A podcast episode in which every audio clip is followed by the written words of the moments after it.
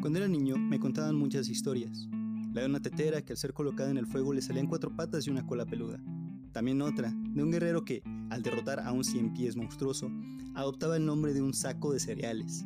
Y la que más recuerdo, mi favorita, la de una serpiente de ocho cabezas que cada año devoraba a una de las ocho hijas de un matrimonio anciano. Todas estas eran leyendas de un pueblo muy lejano, de donde, se dice, nacía el sol. Bienvenidos a Tanuki Sensei, pláticas casuales sobre la cultura y el folclore japonés. Mi nombre es Isaías López y cada mes encontrarás aquí todo lo que siempre has querido saber sobre Japón, su historia, sus leyendas y sus extrañas criaturas.